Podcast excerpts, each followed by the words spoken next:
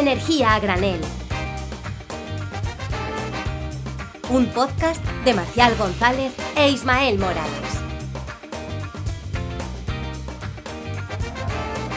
Y bienvenidos, bienvenidos, bienvenidos a otro programa más de la tercera temporada de Energía Granel, un podcast de la red Podcastidae, la red de podcast de ahora Energía, Clima, Medio Ambiente y Ciencia. Yo soy Marcial González y me acompaña Ismael Morales. ¿Qué tal Isma? ¿Cómo estás? Estamos bien, estamos bien, ya llegando un poco, eh, acabando el veroño, ¿no? Como quien dice, a ver si llega ya un poquito el fresquito y se caen las hojas y empezamos un poco dos cosas, a sentir. Dos cosas, Ismael. Eh, en Tenerife, concretamente en Candelaria. A, a mí, que me, a mí no, no. Y llega el frío que, y se caen las que, hojas, ¿vale? Exactamente. No, a mí que me lo cuenten, que me pasen las fotos. Y yo las veo desde la terraza o en la playa incluso. Yo te paso, digo, mira, ah. yo te paso las fotos de, de Madrid si quieres que ya, ya, ha llegado el frío, sí, ha llegado muy fuertes las lluvias. Eh, estamos grabando esto, ya lo voy a decir, hoy es 26 de octubre de 2023, eh, aunque esto se va a publicar el 17 de noviembre, porque nosotros somos chicos previsores. Mi madre siempre decía que chico previsor vale por dos y como nosotros somos dos, pues sumamos un previsor entre los dos, así que tenemos un poquito de, de precaución en grabar las cosas con antelación. No por ello, en realidad, no por ello nos falta actualidad, porque... O sea, en realidad esa es una excusa que, porque tú vives la vida padre. O sea, a mí me obliga a grabar antes porque luego me dice que se va de viaje, que tiene no sé qué concierto de no sé cuántos. Que no, que no os engañe. Uno tiene prioridades de ir a conciertos de Aitana y tiene que asumir. Aitana. No, ¿Quién es Aitana? No, no, pasa nada. Bueno, Ismael, chico, que tú no tengas cultura musical no quiere decir que. ¿Y cultura eh, musical? Bueno, eh, lo que decía, que no por ello, no porque seamos chicos previsores, eh, no traemos actualidad. Y es que, eh, Ismael, en tu sección de actualidad, las noticias, ya sabemos que las noticias buenas vienen cojeando y las malas vienen volando. Y te pregunto, ¿qué nos traes esta semana? Pues en, en esta semana traigo una eh, buena, se podría considerar buena. O sea, imagínate, tú, yo ¿no? Yo no me quiero meter en esos jardines. A alguien de la CNMC, de la Comisión Nacional de los Mercados y la Competencia, entrando con su carpeta llena de bolis, de portátiles, eh, en una empresa eléctrica, rompiendo la puerta, la puerta además que suelen ser, como tú lo sabes bien, ¿no? En Endesa giratoria, de estas que, que te permite entrar cuatro a la vez, eh, a requisar y a revisar eh, datos. Porque, claro, hay que recordar que, por ejemplo, la CNMC en esta noticia ha entrado a la sede de Endesa y Naturgy de la, de la parte de, de distribución y las sus distribuidoras eléctricas. ¿Pero y por Eh, qué? ¿Por qué pues- pasa esto? Pues la verdad que, según las diferentes informaciones que nos están llegando al respecto, Con el pinganillo, claro. No El lo ven, pinganillo. pero Ismael se está tocando el pinganillo de la oreja porque él nos escucha con cascos de estos de meterse en la oreja y se está tocando el pinganillo de la oreja. Y, claro, claro. se está tocando el pinganillo de la oreja y es que le está llegando la información por ahí, de verdad. Exactamente, fuentes próximas a la comisión aseguran que se trata de una inspección rutinaria que se realiza todos los años de forma recurrente en la Dirección de Energía de la CNMC. Eh, claro, hay que recordar que las empresas distribuidoras están reguladas. ¿Qué quiere decir? Que, que están, que su actividad económica depende del contenido del gran boletín oficial del Estado. Entonces, pues creas que no, de vez en cuando la CNMC pega una patada en la puerta y saca la lupa y dice, a ver, ¿Dónde están las inversiones reguladas, los ingresos? Que yo lo vea, ¿no? A ver, eso, los ingresos, ¿dónde están? Que yo los vea. A ver, es un monopolio regulado, tiene sentido porque eh, son los que te llevan el cable de luz gordo a casa y no tiene sentido que haya siete empresas que te llevan siete cables de luz gordo a tu casa. Entonces, por eso es lo que se llama un monopolio regulado eh, razonable. Un monopolio Bueno. razonable. razonable, razonable. Yo te digo que los mayores ingresos de las compañías eléctricas vienen de, la distribución. Pero bueno, en este caso han ido a investigar otro tema muy interesante eh, que yo creo que nos lo... Es interesante, ¿no? Que nos lo traiga a nuestra próxima invitada y que lo cuente ella de, de primera mano. Bueno, además es una invitada eh, a la que yo admiro mucho y que sabe un montón del tema, así que si te parece, pasamos a la entrevista. Exactamente, vamos adentro.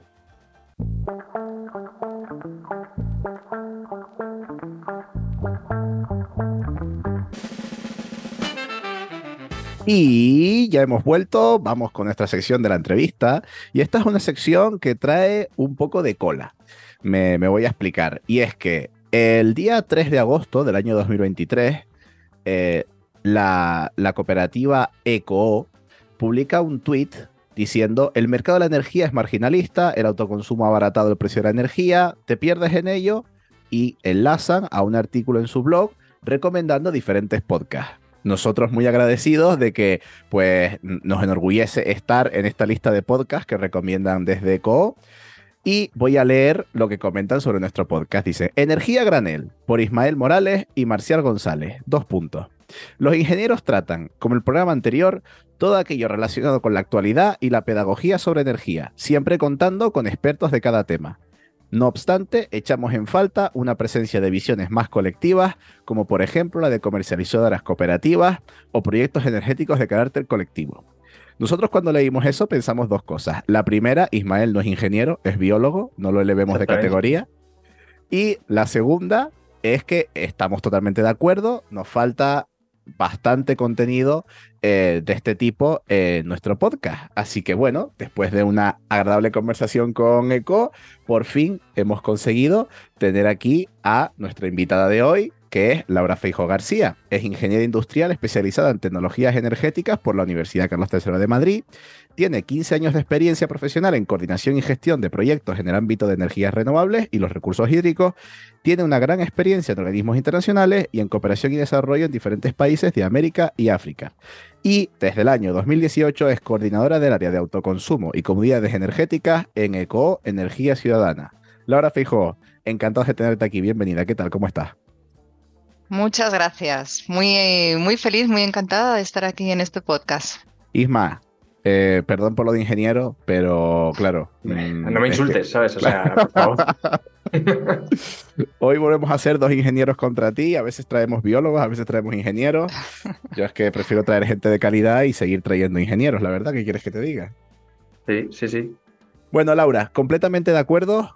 Teníamos muchas ganas de hacer un programa sobre comunidades energéticas, sobre autoconsumos compartidos, etcétera, pero a veces, incluso yo, me pierdo en todo este mar de cosas, así que vamos un poquito a empezar por, el principio. Cuando hablamos de autoconsumo, ¿qué es un autoconsumo individual? ¿Qué beneficios tiene para un ciudadano a pie? Por ahora, autoconsumo individual. ¿Qué, tiene, ¿Qué tiene sentido en esto del autoconsumo? Cuando hablamos de autoconsumo, hablamos de autoconsumo fotovoltaico. Esto significa poner placas generalmente en el tejado de nuestras viviendas que van a producir energía eléctrica y que vamos a poder consumir directamente en nuestros puntos de suministro, por ejemplo, en nuestro hogar. Es algo tan sencillo como hacernos dueños de nuestra energía teniendo una central generadora en nuestra casa.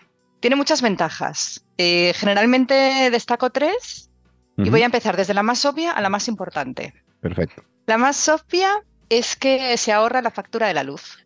Tenemos, claro, estamos generando nuestra propia energía y por lo tanto dejamos de comprar energía a la red. Hay un ahorro directo en la factura de la luz. Otra muy importante es que nos ayuda a cuidar el medio ambiente, porque estamos generando energía renovable, que además es energía de kilómetro cero, lo generamos en el lugar de consumo. Por lo tanto, es una herramienta directa de lucha contra el cambio climático. Y la tercera, que creo que es una de las más importantes, es que nos empodera.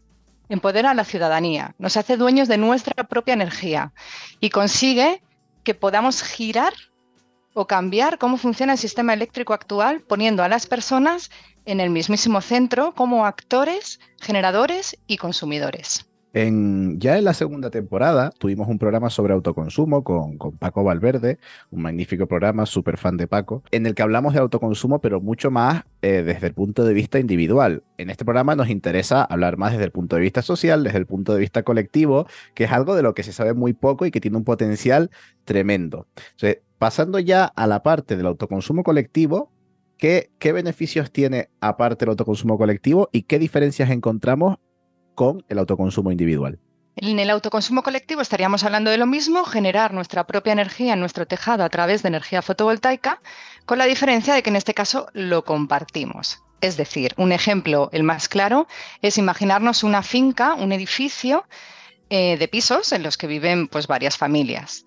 Llenamos la cubierta de módulos fotovoltaicos, tenemos una única instalación que va a dar suministro y va a dar energía a todos los vecinos que viven debajo. Así que colectivizamos la instalación. ¿Diferencias con el autoconsumo individual? Bueno, hay una diferencia interesante y es que es más barato. Más barato en el sentido de que hay cierta economía de escala y por lo tanto un panel, si lo pones de forma colectiva, siempre va a ser algo más barato que un panel que pongas de forma individual. Pero la principal característica, lo más importante, es que no todo el mundo tiene una cubierta propia. El 65% de la población española vive en edificios compartidos.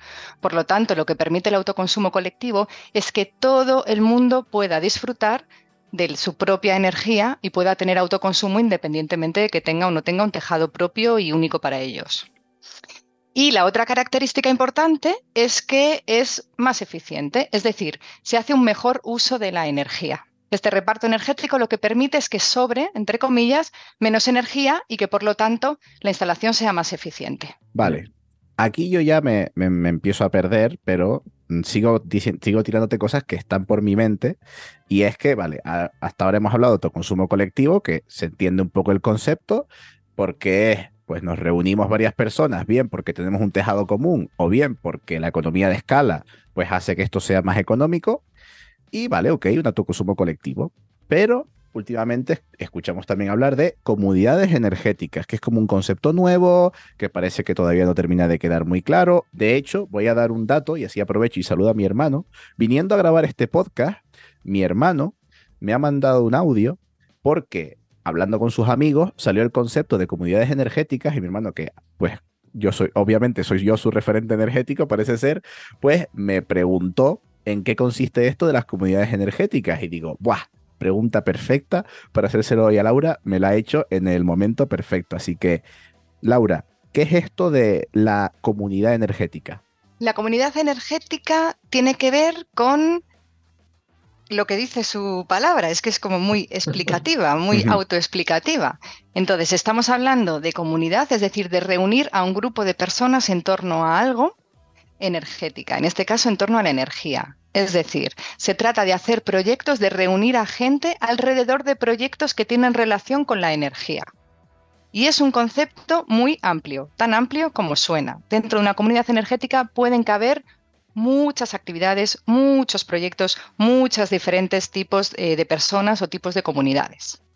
Entonces, la comunidad energética lo que hacemos es agruparnos en torno a proyectos de energía.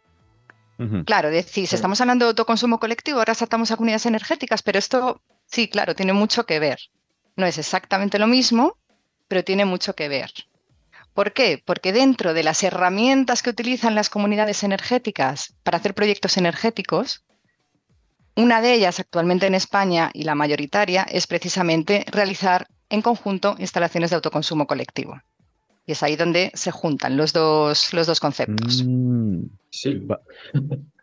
Sí, eh, totalmente de acuerdo. O sea, al final es como algo tan disruptivo, pero que ya lleva en 2018 desde las directivas europeas, comunidades energéticas eh, ciudadanas, comunidades. Eh, entonces, claro, aquí es un tema porque ahora mismo según seguro que lo sabe Laura, se estuvo intentando regular, ¿no? Se hizo un borrador de Real Decreto en el primer semestre, creo que fue en, mayo, una cosa así, y, es una novedad que lo que, que lo que ella hizo al final no es solo autoconsumo colectivo para unos socios o unos comuneros en torno a la generación de energía eléctrica, no, es también la gestión de esa propia eh, energía eléctrica, también incluso y es escalable hasta llegar a puntos de recarga para vehículos y también es muy interesante porque muchas iniciativas que hay en España también tienen una parte muy interesante de, economía social y de aportación a pobreza energética, ¿no? Una parte sobrante de esa comunidad energética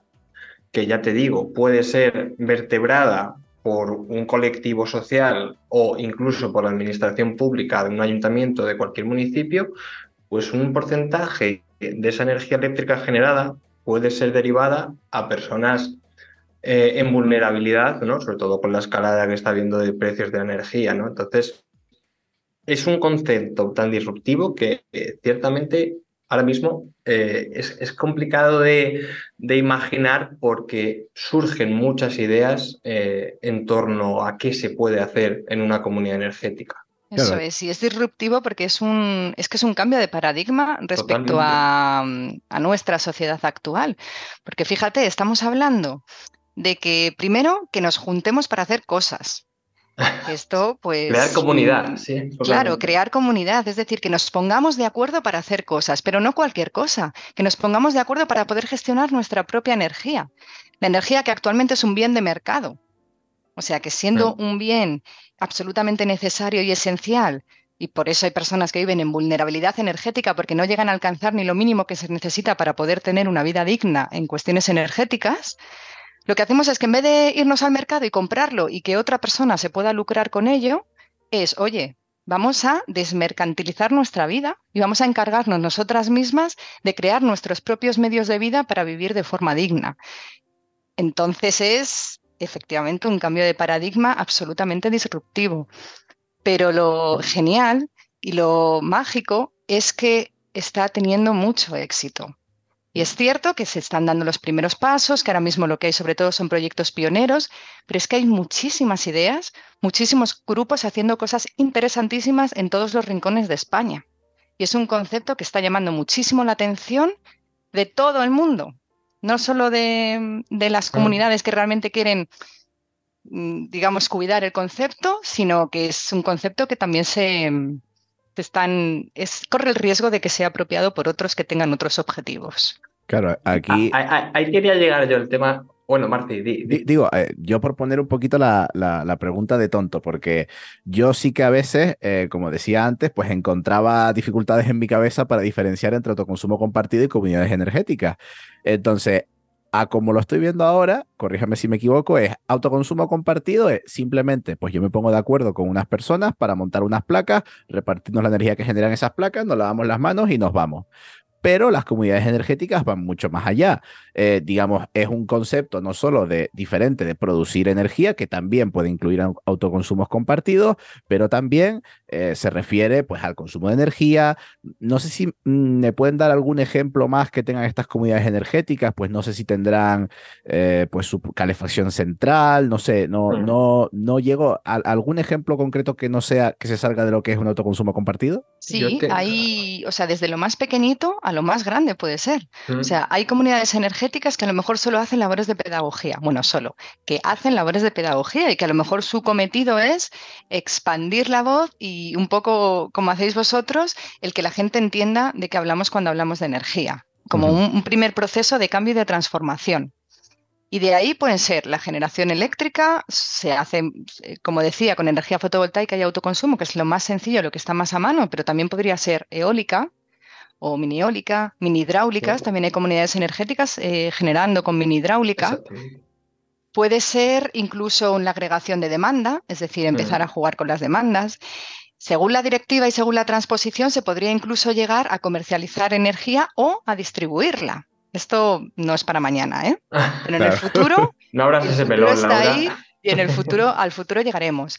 Otras cosas que sí que están más aquí, redes de calor mediante calderas eh, centralizadas, eh, también hacer proyectos de aerotermia de forma conjunta o apuntado antes Ismael el tema del vehículo eléctrico compartido. Fíjate si es interesante que hasta eh, la comunidad energética que se está creando, ya está creada en autoconsumo colectivo en, en, La Palma, la Isla Bonita, bueno, creo que se llama Isla Bonita, la, ¿no?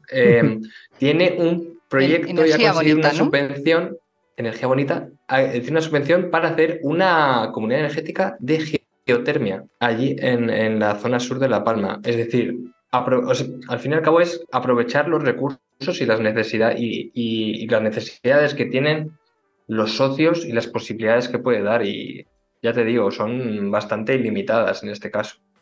Aquí, mm, aquí eh, al final, eh, el autoconsumo está, está subiendo, o sea, eso es un, dato innegable, cada vez más hay más autoconsumo, el autoconsumo individual pues ya está muy regulado, muy integrado, eso ya, como digo, lo veíamos en el programa con, con Paco Valverde, eh, que tiene que ver, pues, por ejemplo, con la, lo que hablábamos ya entre Paco Valverde y también el problema que tuvimos con Xavier Cugat sobre la derogación de este famoso impuesto al sol, que bueno, tampoco vamos a entrar mucho a hablar de él, porque como os digo, les puedo eh, referir a los dos programas de, la temporada pasada, pero eh, yo sí que te cuento por un poco, ya hemos explicado el concepto y te pregunto, ¿en qué situación estamos ahora? ¿Cómo está esto de los autoconsumos compartidos, las comunidades energéticas?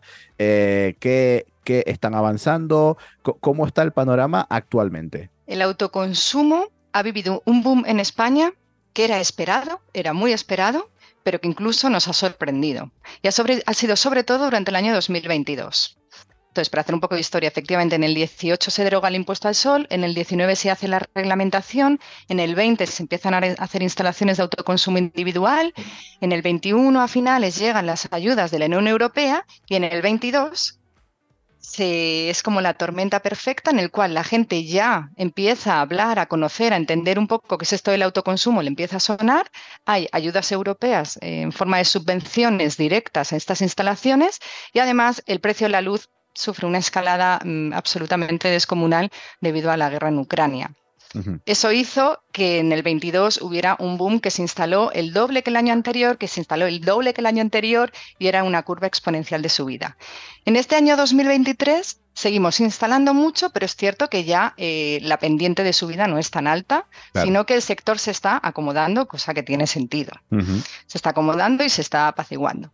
Entonces, en autoconsumo individual vamos bien en cumplir objetivos y en llegar a donde tenemos que llegar, porque ya esto del autoconsumo no es solo, es un derecho que tenemos toda la ciudadanía y también es un deber, diría, que tenemos la necesidad de conseguir nuestro suministro eléctrico a través de otras fuentes de energía que sean renovables y el autoconsumo es una de ellas y además tiene otros efectos que luego si eso entramos, ¿no? Sí, sí. Em, sin embargo, en el colectivo, ¿qué ocurre? Que de todas las instalaciones de autoconsumo y toda la potencia que se está instalando, se cree que de colectivo hay un 2%.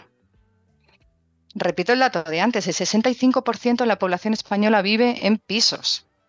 O sea, por poner en escala, eh, porque tengo los datos delante, ahora mismo acumulado hay unos 5,2 gigavatios de, de, autoconsumo y un 1%, ese, bueno, 2% es de autoconsumo colectivo.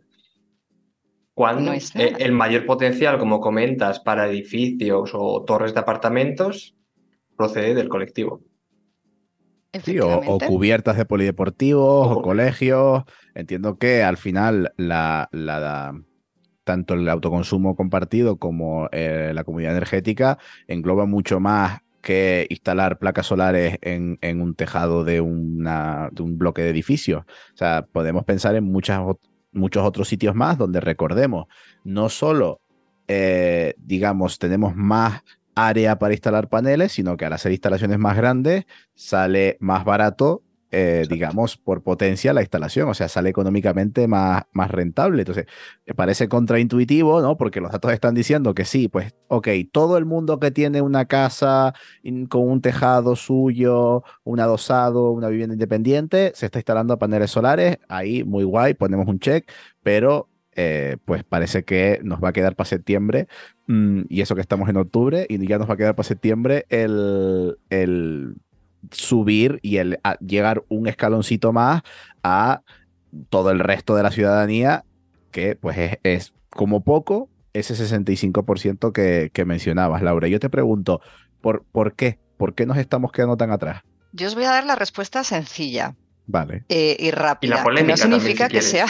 Empezamos por la sencilla para mí y luego la, compleja la debates con Ismael. O sea, no quiero decir, la, respuesta que a mí me sale eh, de, las entrañas, porque en ECO hacemos, eh, hacemos instalaciones y hacemos muchas instalaciones de autoconsumo colectivo, porque lo que queremos es em, colectivizar la energía. Por lo tanto, para nosotros está como muy en nuestro ADN impulsar estas instalaciones y somos de los primeros que hemos iniciado este camino. Y para mí, no estamos cumpliendo y no estamos cumpliendo con la sociedad porque las trabas, porque las distribuidoras, las empresas distribuidoras eléctricas están poniendo trabas y no están facilitando. Entonces, ¿qué nos encontramos nosotros en nuestro día a día? Que hay gente que está deseando poner placas en sus comunidades de vecinos, que es gente motivada, pionera y líder dentro de su comunidad, que convence a unos cuantos, que consigue eh, la aprobación en la Junta de Propietarios, que busca a varias entidades que puedan hacer la instalación, a varias empresas instaladoras, que hacen la instalación. Y después de todo este proceso que ha llevado lo que ha llevado y que ha consistido lo que ha consistido, cuando la instalación ya está en marcha, todavía podemos llegar a tardar hasta un año en que todos los papeles que hay involucrados después de la instalación, es decir, que toda la tramitación administrativa finalice para que el usuario pueda ver efectivamente sus ahorros en la factura de la luz, ese periodo de tiempo puede llegar a ser de hasta un año. Y eso no puede ser. Pero es que así no lo instala nadie. Nadie se pega un curro espectacular de normativa, técnico, no sé qué, no sé cuánto, ir para allá, para que después te digan, bueno, pues ahora que te has gastado el dinero, has hecho todo este esfuerzo, espérate un año con tu instalación ya montada hasta poder recibir un solo vatio hora de esa instalación. Está claro que así no le va a interesar a nadie instalarse algo, algo, de esto. Y, esta escala es en la escala de, comunidades de vecinos y también muy importante la que has señalado antes, que es el ejemplo clásico de comunidad energética, que es, vamos a poner el ejemplo por si alguien no lo ha visualizado, un ayuntamiento que tiene la cubierta del polideportivo enorme, la llena de paneles fotovoltaicos que es una instalación que va a ser mm, propiedad, digamos, por ejemplo, de la comunidad energética y a esa eh, instalación se conectan pues 100 vecinos, 100 hogares que están alrededor. O sea, es muy interesante porque al fin y al cabo lo que sucede aquí es se crea un proceso de frustración, o sea, lo que quieren crear es las distribuidoras es la ilusión de la persona que hace su inversión, que ahorra y dice, mira, por una vez me voy a meter, voy a, quitarme de las grandes eléctricas y voy a intentar ahorrar con un autoconsumo, más todos los acuerdos eh, vecinales, ¿no? En, reuniones, sesiones, para hacer la instalación, que no es fácil. Imagínate que de repente te dicen, oye, mira, eh, los plazos de conexión, de legalización, eh, los expedientes, se retrasa un año. Claro, esa persona, esas 100 personas que comenta, que comenta Laura, eh, se van a, defraudar y van a decir, es que a mí no me habían prometido esto.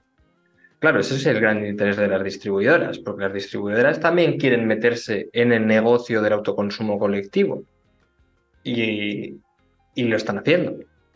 ¿no? Esas comunidades solares de, ciertas eléctricas que en realidad mm, tú no eres el propietario de la instalación y te mm. marcan unos precios que no, no serían tan, eh, que serían más elevados, por supuesto, si tú eres propietario de la instalación. Entonces aquí, eh, como comenta Laura, hay un tira y afloja y tan tira y afloja que hasta la, la CNMC ha entrado en, en Endesa y ha requisado una burrada de gigavatios, creo que era, y de documentación para chequear y mensajes entre, dentro de la propia Endesa para chequear si había, digamos, una tarea coordinada por parte de Endesa Distribución para paralizar o para retener todos los expedientes de legalización de que les estaban llegando aquí voy a puntillar antes de pasarle la, palabra a Laura.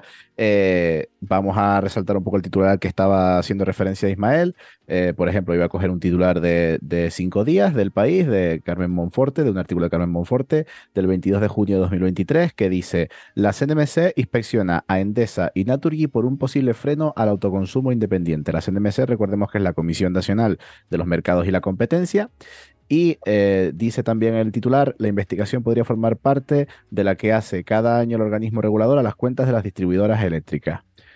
Eh, te pregunto, Laura, este titular, ¿qué significa? ¿Que todas esas trabas que nos estás comentando son, parecen ser que son culpa de las distribuidoras o, o hay más? ¿Qué opinas? ¿O qué es lo que está pasando? Yo creo que es innegable y hay mm, consenso en el sector de que las distribuidoras no están haciendo bien su trabajo. Mira, no voy a meter en los motivos de por qué sí o por qué no, pero la realidad es que no están haciendo bien su trabajo y desde luego no están poniendo los medios adecuados para conseguir que esta tramitación, que estamos hablando de mover papeles, es decir, después de mover a la gente y después de mover los eh, módulos fotovoltaicos, ya estamos hablando de mover papeles por Internet, porque es todo, ya sabéis, eh, digital. Ahora. Eh, en la ley nos marca que entre que se acaba la instalación, entre el primer papel que haces y el último, debe haber máximo dos meses de, diferencia. Entonces, no están cumpliendo la ley porque no están poniendo los medios. Y esto es un hecho. Ahora bien, em, que, no nos quedemos en esto porque la realidad es que hay esperanza. y la única manera de conseguir que esto cambie es con la presión ciudadana es absolutamente imparable el autoconsumo. Y yo sé que hay esperanza porque viví el 2017 cuando empezamos a hacer en ECO instalaciones de autoconsumo individual, en pleno impuesto al sol. O sea, nosotros empezamos a hacer instalaciones cuando el impuesto al sol todavía estaba vigente, porque sabíamos que se podía, que había que pelearlo, pero que se podía y que si no se pelea no se consiguen los cambios. Y en aquella época, hacer la tramitación de una instalación individual eran más de dos años. Es decir, no, no se tramitaban las instalaciones porque al final eran imposibles. Sin embargo, ahora se tarda un mes. Y estoy segura de que en el mm. autoconsumo colectivo vamos a conseguir lo mismo.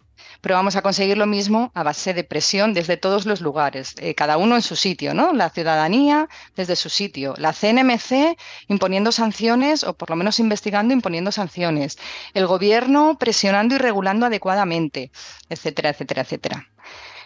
En el, déjame que apuntille que en, la Alianza por el Autoconsumo, a la que ECO pertenece junto con otras muchísimas organizaciones, precisamente identificando este problema, lanzamos un informe en junio del año pasado y yo creo que esa ha sido una de las cosas que ha, que ha empujado a que la CNMC se, se pusiera a investigar.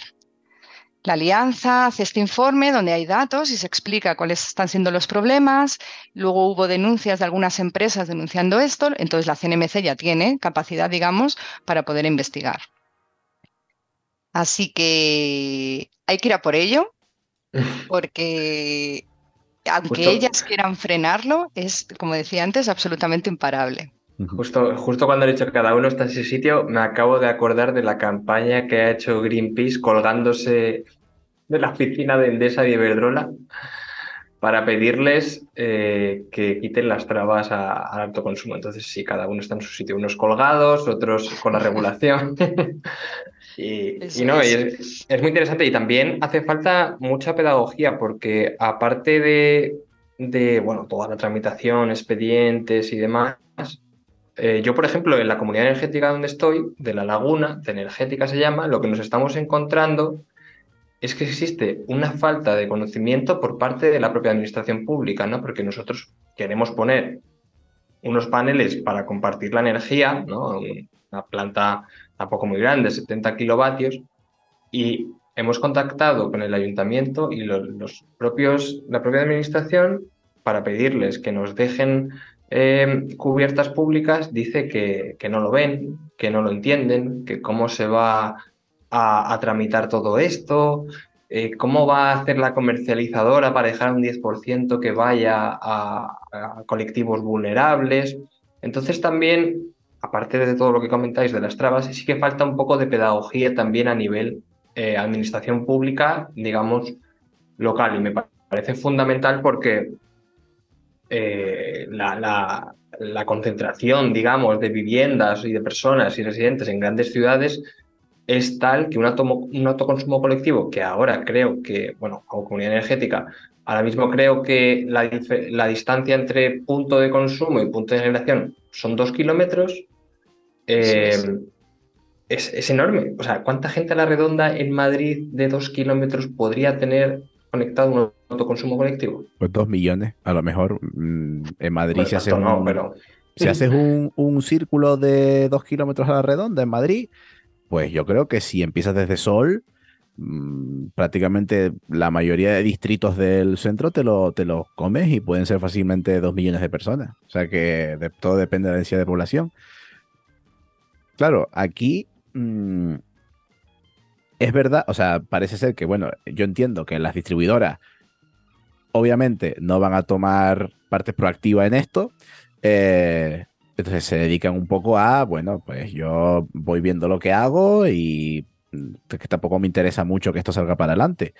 Pero al final, las distribuidoras, la distribución es un monopolio regulado y aunque pueden ser picky muchas veces, eh, también yo entiendo que hay una falta de regulación eh, detrás en todo esto. Eh, porque vamos, mm, si no lo tienen muy claro ni los ayuntamientos, esto también te lo pregunto, Laura, ¿es porque el marco normativo no está muy descrito o verdaderamente desde ECO creen que sí que hay un marco normativo suficientemente interesante como para que como para que se pueda llevar esto mucho más rápido de lo que se está llevando?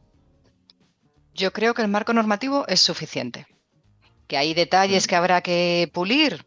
Pues seguramente sí, claro. Pero si el autoconsumo individual lo estamos haciendo en, en un mes, no me puedo creer que el colectivo no nos podamos poner de acuerdo en cuál es el fichero de intercambio entre distribuidora y comercializadora.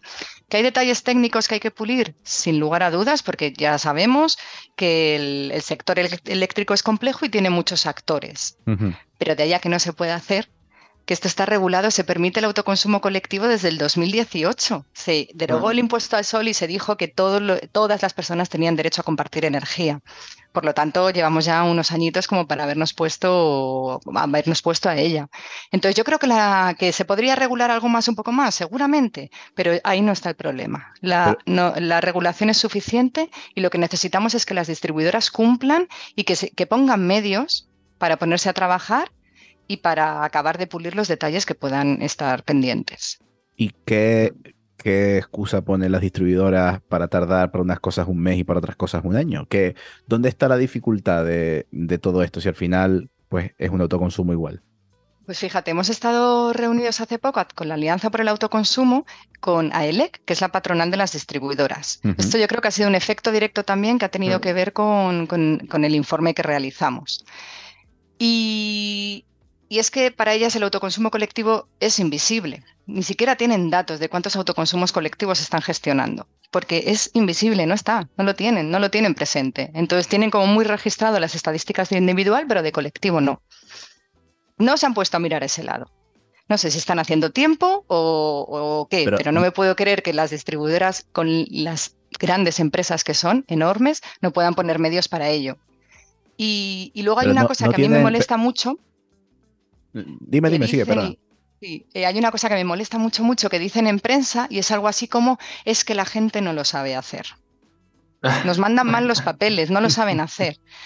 Y llevamos, a mí eso me, lleva a los mil demonios porque claro que no tiene nada que ver con eso. O sea, el último que tiene culpa de que esto no esté yendo a la velocidad que, que debería es la ciudadanía. Ya te digo que yo creo que la ciudadanía está preparada y cada vez más hay mucha gente con muchas ganas de empezar a compartir energía.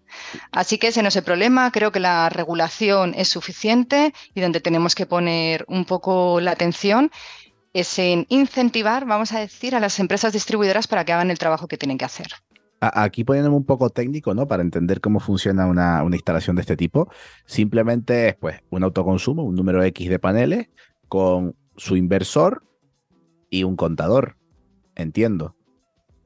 Eso es. Es los, los, paneles en la cubierta que bajan al inversor y el inversor tiene un contador de generación que lo que va a hacer es medir la energía generada y qué problema hay. Que, o sea, no, entiendo dónde está el problema, qué es lo que no saben.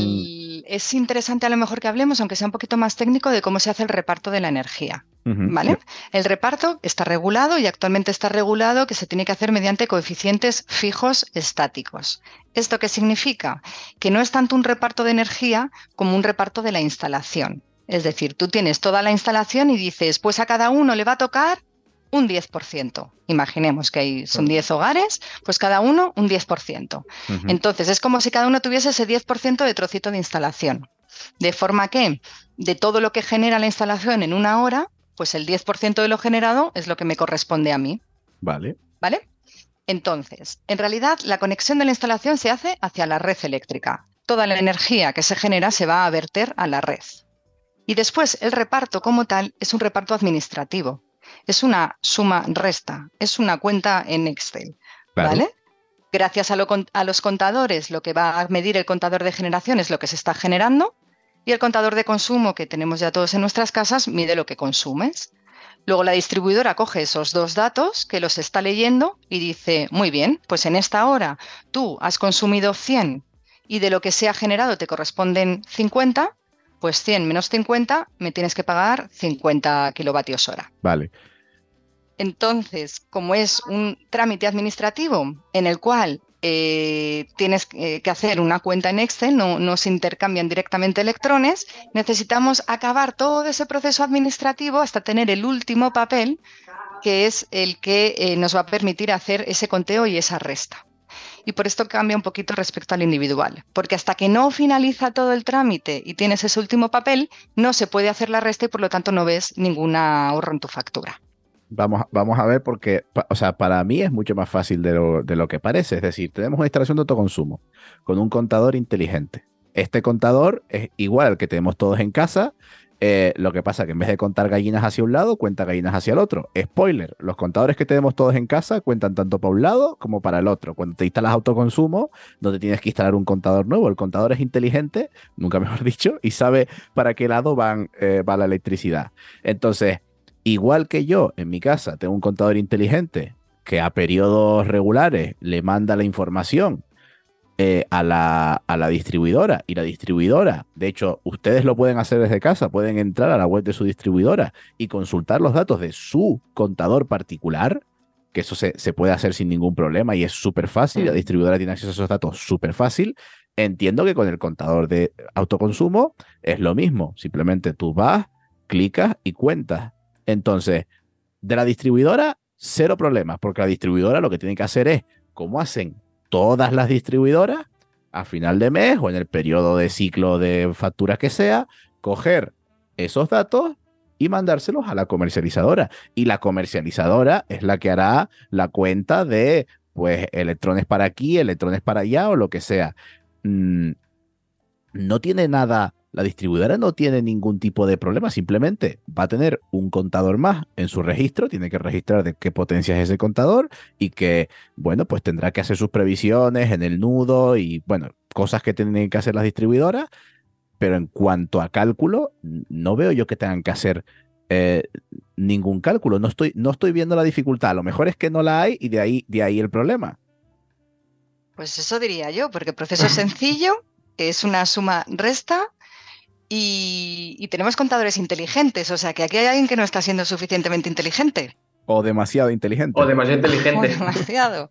No lo sé. No, es, es, sencillo. Si es que si se quiere, se puede, es sin duda.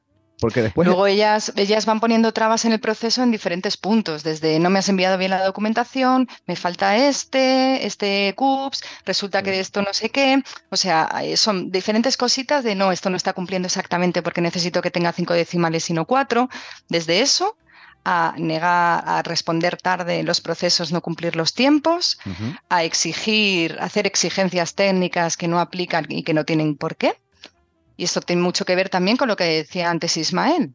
Es cierto que falta todavía convencer a gente en la administración o en los ayuntamientos para que entiendan que estos procesos eh, se pueden hacer y que puedes ceder tu cubierta y que estás eh, dentro de la legalidad y que no es complejo.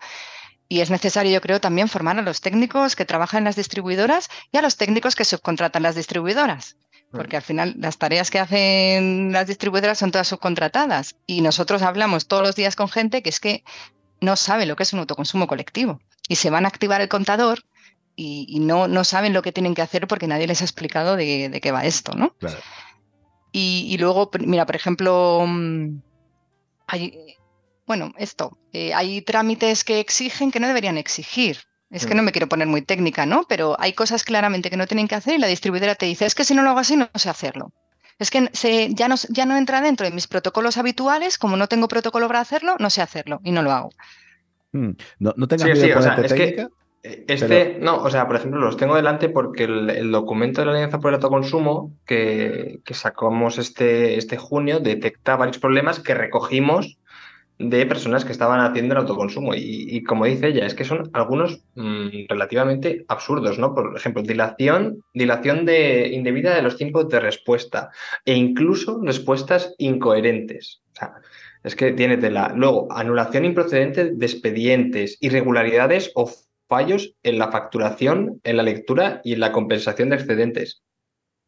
Es que son fallos de, de primero, como quien dice y que son fallos que se pueden salvaguardar. Y yo entiendo que tenga que haber un periodo de adaptación porque tendrán que adaptar sus sistemas o lo que sea, pero que llevamos desde el 18. Entonces ya empieza a ser eh, como que mi, perro se ha comido los deberes, ¿no? Empieza a ser como excusas un poco que no. Bueno, yo pregunto por otro jugador de todo esto. Ya hemos dicho que la distribuidora, pues lo único que tiene que hacer es poner un contador y leer el contador como lee lo de los hogares de los otros 47 millones de españoles, que no tiene tampoco mucha magia. Luego le pasa, claro, luego lo que tiene que hacer es pasarle los datos de alguna manera a la comercializadora. Y aquí te pregunto, ¿las comercializadoras eh, hay comercializadoras que se prestan a ello, también ponen problemas. ¿Cómo, ¿Cómo se gestiona después a nivel comercialización? Hay de todo, claro, hay tantas comercializadoras que después hay de todo. La comercializadora, digamos que es el último punto del proceso, pero que está muy ligado a las instrucciones de la distribuidora. Entonces, dependiendo de con, con qué comercializadora estés, va a ser más sencillo o menos sencillo. Esto es así. Hay comercializadoras que impulsan el autoconsumo y en concreto el autoconsumo colectivo y otras que no. Igual que con el individual, pues que ahí, claro, si lo que decíamos, como esto es imparable, si no estás impulsando el autoconsumo individual, te quedas fuera. Esto va a ocurrir con el colectivo. Pero ahora mismo es verdad que eh, nos eh, después de pasar todo el trámite llegamos a comercializadoras y hay comercializadoras que activan el autoconsumo y otras de la misma instalación misma instalación, pero que es otra persona que tiene otra comercializadora, esa no lo activa y lo rechaza porque yo qué sé qué. Aunque generalmente los rechazos suelen venir por, por temas de, o sea, porque la distribuidora rechaza. Pero bueno, efectivamente, dentro de las comercializadoras hay diferencias. Entonces, yo creo que siempre tenemos que apostar por las comercializadoras que apuesten a su vez por el autoconsumo y por el autoconsumo colectivo, sin duda. Cuando tú vas a buscar una comercializadora, entiendo que pues ya sabes qué comercializadoras trabajan mejor o qué comercializadoras trabajan eh, peor. Eh, hay comercializadoras específicas a lo mejor de comunidades energéticas, como, o sea, si, imagínate, ¿no? Yo vivo en un bloque de edificios, bueno, yo es que vivo alquilado, así que yo poca decisión tengo también, pero yo quiero ponerme paneles solares en, el tejado de mi bloque de edificios. Aparte de todo lo que ya hemos contado, el tema de comercialización, ¿dónde puedo, o sea, dónde puedo buscar una comercializadora? Pongo en Google no sé si ponerlo después, eh, comercializadora eh, autoconsumo compartido y entiendo que saldrán varias. Sí, se puede hacer la búsqueda en Google. Eh, la CNMC tiene también un buscador que es un comparador de tarifas, que también es interesante. Muy bueno eso. Nosotros en ECO siempre recomendamos a, recomendamos a las comercializadoras que están dentro de Unión Renovables. Unión Renovables es una asociación de comercializadoras de energía verde que además son cooperativas. Y ellas, todas ellas tienen un mandato, eh, tienen el mandato de estar con sus cooperativistas y por lo tanto el autoconsumo, que es una herramienta muy sensata para el consumidor de energía eléctrica, todas eh, las que están dentro de Unión Renovables apoyan el autoconsumo colectivo y a nosotros nos han ayudado mucho en los expedientes que, que, hemos manejado y que estamos haciendo autoconsumo colectivo. Muchas de ellas están también en la Alianza por el Autoconsumo y luego, y luego hay otras. No quiero decir marcas, pero... Da igual, o sea, aquí no nos pagan. No nos patrocina nadie, claro, claro. Laura, puede... No, eso. Em, eh, que busquen unión renovables, ahí tenemos a Suma Energía, tenemos la corriente, tenemos Goyener, o la luz está apostando fuerte también por el autoconsumo colectivo, Próxima Energía también es otra eh, que también está ayudando mucho en impulsar. Mm. O sea, es algo interesante que también la, persona que quiera buscar una comercializadora al final busque eh, el precio ¿no? que le ofrecen por, los, por la compensación de, de los excedentes, ¿no? Cuando una persona no está en casa y la energía eléctrica generada por su autoconsumo se está vertiendo a la red, pues luego la comercializadora tiene que compensar y eh, que evalúe ¿no? cuáles son los precios a los que te compensa eh, la, comercializadora por la electricidad que tú no estás consumiendo en ese momento y luego vas a tener que coger de, de la red. Aquí eh, un poco por, por, cambiar de tema, que, ya nos estamos, nos estamos quedando sin tiempo. No quería dejar pasar la oportunidad, Laura, de eh, decir que tú y yo nos conocimos en un evento de la Universidad Climática, de, la revista Climática, en un debate que tuvimos bueno, sobre el futuro energético de, de España y demás. Y por lo que quiero recordar esto es porque eh, utilizabas un concepto que ya utilizaste al principio del programa, que quiero retomar, que es la importancia del empoderamiento de la gente. Y una cosa súper, súper importante de todo esto de las comunidades energéticas, que es la capacidad de las personas de ser ellas sus propias dueñas de la energía que generan, de cómo consumen, de aprender no solo a generar, a consumir, a gestionar su, energía. Eh, ¿Crees que somos conscientes? ¿Crees que llegaremos a ser conscientes en breve de, la importancia que, lleva esto? Mm, te dejo a ti la palabra, que lo expliques tú mucho mejor de lo que lo explico yo. Sin duda, somos conscientes y lo vamos a hacer. Cuando mm, ponemos un autoconsumo en una casa, en cualquiera, cuando tienes autoconsumo y empiezas a usar tu propia energía, es como si te convirtieras en un girasol. Te hace clic la cabeza cambias y empiezas a mirar hacia arriba, a mirar al sol y a entender la energía de otra manera. Y desde ahí es donde se produce la transformación. Y es inevitable. Y al final, antes de poner la instalación, la gente se preocupa mucho por la amortización y cuánto me cuesta, y entonces la tarifa, y si son cinco años, o si son tres, o si son siete. Y después de poner la instalación, les da igual, porque simplemente el disfrute de saber que estás utilizando tu propia energía, de ver que la estás consumiendo, de ver que tu tarifa, eh, tu factura eléctrica ha bajado, solo esa, sensación de esto es mío, de verdad, que, que, está muy por encima de todo lo demás. Y además cuando hablamos de autoconsumo colectivo, ya no es solo mío, sino que es de mi comunidad, es de mi gente, es de mi pueblo. Eh, aúna lazos, eh, comunidades de vecinos que, que se hacen más amigos y es de verdad Claro, yo como lo veo y lo veo todos los días, por eso me lo creo tanto, porque se ve el cambio y te digo que nos transformamos en, girasoles y, que sí se puede, que hemos hablado de las trabas, hemos hablado de las problemáticas, pero esas problemáticas se vencen y cada vez eh, estamos tardando menos en hacer las, las tramitaciones y cada vez más gente está compartiendo energía. En, la, en Rivas, en Madrid, en Rivas Vacia Madrid, Estamos haciendo un proyecto en el que 500 familias se han puesto de acuerdo para poner autoconsumo colectivo en su urbanización. Han creado una comunidad energética sin llamarlo así, pero da igual, porque lo es, en el cual 500 familias, es que se dice pronto, es el 60% de la urbanización que están compartiendo sus cubiertas con módulos fotovoltaicos para generar su energía verde. Eso es pura magia. Y, esa es la de la Pablo Renovable, ¿no? Exacto, la Pablo Renovable. Sí, sí, además ha empezado desde abajo. Yo me acuerdo hace dos años que creo que era Enrique quien lo estaba gestionando. Eh, claro, eh, imagínate la, cantidad de reuniones de vecinos que ha tenido ese hombre para, ponerlos a todos de acuerdo y el tío tiró para adelante y, como comenta Laura, al final eh, lo ha conseguido, ¿no? Entonces, esos dos años o estos pioneros, esta gente que, que, lidera y que es la punta de lanza, es algo que está abriendo brecha y el futuro es totalmente para el autoconsumo autoconsumo colectivo, ¿no? Y apelando al refranero español, grano no hace granero, pero ayuda al compañero, ¿no? Entonces aquí esto va a ser el futuro. Y auto, como decía Domingo Jiménez Beltrán, el primer director de la Agencia Europea de Medio Ambiente, hay que conseguir la autosuficiencia conectada, ¿no? Y para ello el autoconsumo fotovoltaico es, es la clave. Es muy guay porque este panorama que estamos pintando de inicio del autoconsumo compartido de las comunidades energéticas es muy parecido a lo que pintábamos en el programa de la temporada anterior con Paco Valverde. Les, les, digo, escúchense también ese capítulo porque está muy, muy ligado a esto que estamos diciendo. Van a haber muchas similitudes en lo que contaba Paco con lo que está comentando Laura, la importancia del autoconsumo, el poder que tiene esto, la potencia con la que avanza. Eh, parece que ahora nada más que son cuatro frikis los que se quieren poner una comunidad energética o un autoconsumo compartido. También eran cuatro frikis los que pensaban a ponerse placas en 2018, en 2019 y ya hemos visto el boom que tiene esto, que ahora eh, casi que el friki es el que no se quiere poner las placas, el que no se quiere sumar a esta ola del autoconsumo. Eh, me parece muy bonita esta, esta entrevista, este momento que estamos teniendo, pero siento ser aguafiestas porque, Laura, te voy a tener que lanzar eh, la última pregunta porque se nos acaba el tiempo, que también es la pregunta más bonita por otra, por otra parte, que es, pues te otorgamos, Laura, la varita mágica de las decisiones, la varita mágica del mundo, y te preguntamos, si pudieras hacer cualquier cosa para avanzar en esto de las comunidades energéticas y el autoconsumo compartido en España, ¿en qué utilizarías tus poderes? Pues haría que mágicamente todo funcionara perfectamente para que esa tramitación que hablábamos tarde dos meses.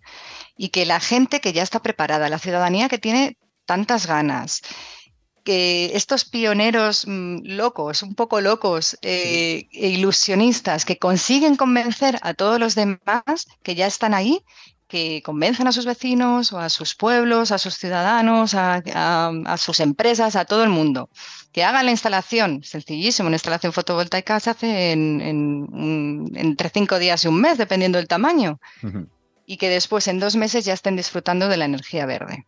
Que estén apoyando al planeta y que estén con, siendo partícipes del sistema eléctrico, del sistema energético y siendo dueños de su propia energía.